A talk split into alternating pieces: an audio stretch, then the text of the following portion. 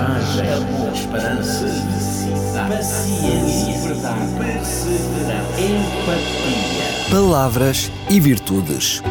Um programa onde a origem e o sentido das palavras abraçam as virtudes que inspiram a vida. Com a apresentação de Jorge Machado. Olá, amigo ouvinte, está no ar mais uma edição de Palavras e Virtudes. É muito bem-vindo à nossa companhia. Um livro faz-nos viajar sem sairmos do mesmo lugar. É capaz de nos transportar para mundos imaginários, permitindo-nos viver em diferentes cenários. O livro é tão, tão especial que tem um dia só dele, por isso em cada dia 23 de abril, celebra-se o Dia Mundial do Livro. Não podemos falar do livro sem nos referirmos à escrita e à sua origem. A escrita hieroglífica é considerada mais remota e teve origem no Antigo Egito era composta por uma conjugação de símbolos gráficos que representavam formas de expressão num modo de se comunicar.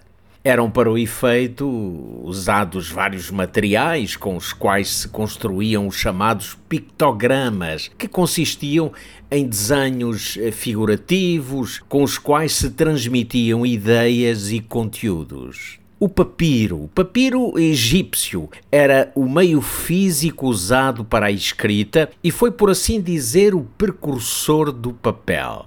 Muitas das obras clássicas da antiguidade eram preservadas na forma de rolos de pergaminhos feitos em pele finíssima, especialmente preparada para a escrita. A escrita em pergaminhos foi amplamente utilizada durante a Idade Média até à descoberta do papel, cuja invenção se atribui aos chineses. Alguns historiadores afirmam que os primeiros livros eh, fisicamente mais semelhantes aos que hoje temos surgiram na antiga Roma, Diz-se mesmo que naquela época já existiam livrarias onde se adquiriam livros escritos à mão. Nesse período, um dos primeiros livros conhecidos foi uma compilação de algumas cartas conservadas por Cícero, o escritor e filósofo romano, que trocava correspondência com um certo aristocrata e cavaleiro chamado Tito Pompônio Ático e isso deu origem a 16 volumes chamadas as famosas Cartas a Ático.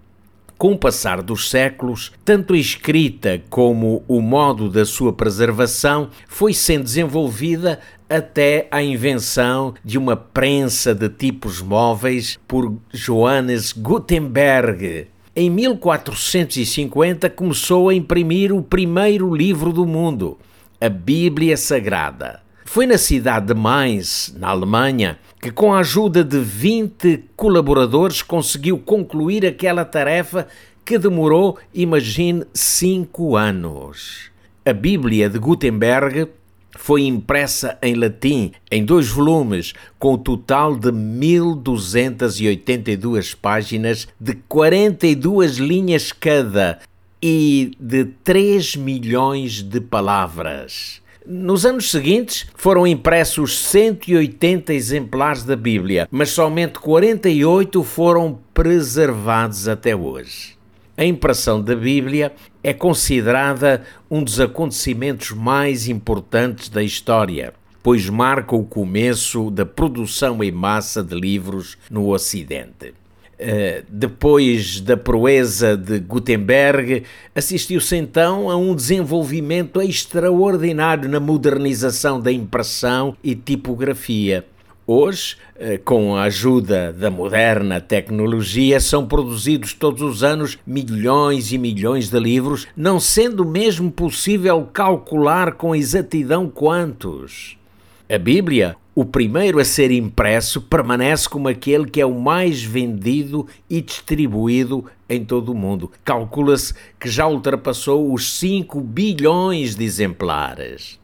Com o avanço da tecnologia digital, são cada vez mais em número os livros eletrónicos ou digitais, os chamados e-books, que crescem no mercado dada a facilidade de utilização, tornando-os muito acessíveis. São incalculáveis os benefícios produzidos pela leitura de bons livros. Ler promove, entre outras coisas, o estímulo da atividade cerebral, desenvolve a capacidade criativa, o pensamento crítico, combate o stress, estimula a capacidade de concentração e, para além desses benefícios, ainda contribui para o aperfeiçoamento do vocabulário e da escrita.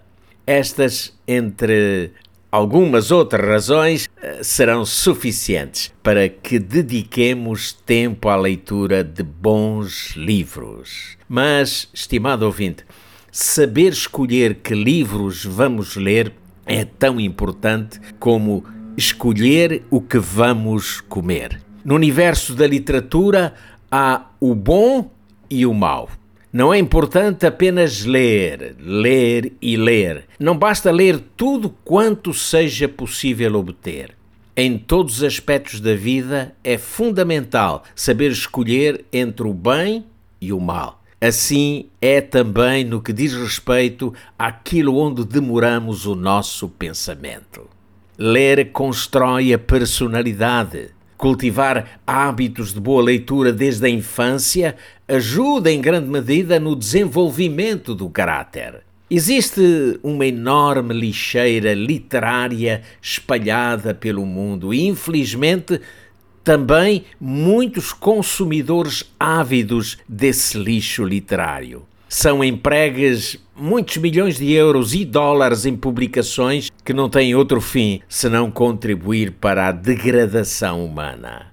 Bom, creio não estar a forçar o texto bíblico que diz: Por que gastar dinheiro naquilo que não é pão e o seu trabalho árduo naquilo que não satisfaz? Escutem, escutem-me, diz o Senhor, e comam o que é bom, e a vossa alma se deliciará com a mais fina refeição. A mais fina refeição para a alma e para o espírito a encontramos no livro dos livros a Bíblia Sagrada, aquele cujo autor é Deus. O apóstolo Paulo, quando se dirigia ao seu jovem discípulo Timóteo, escrevia: Toda a Escritura inspirada por Deus é útil para o ensino, para a repreensão, para a correção, para a educação na justiça, a fim de que o homem de Deus seja perfeito e perfeitamente habilitado para toda a boa obra. Amigo ouvinte, a Bíblia Sagrada não é apenas mais um livro. Por trás de cada frase traduz o pensamento de Deus e a sua vontade para a felicidade do homem que criou. Abraham Lincoln, o 16º presidente dos Estados Unidos, pouco antes da sua morte, ao dirigir-se ao povo americano, dizia: Estou ultimamente ocupado em ler a Bíblia. Tirai o que puderdes deste livro pelo raciocínio e o resto pela fé, e vivereis e morrereis um homem melhor. Foi assim, estimado ouvinte, que refletimos hoje sobre a necessidade de lermos, de lermos mais e bons livros. Voltarei em breve com outro tema e um novo motivo para estarmos juntos. Para mim será um grande prazer. Então, até ao próximo encontro coragem, esperança, paciência, verdade, perseverança, empatia. Palavras e virtudes. Um programa onde a origem e o sentido das palavras abraçam as virtudes que inspiram a vida. Com a apresentação de Jorge Machado.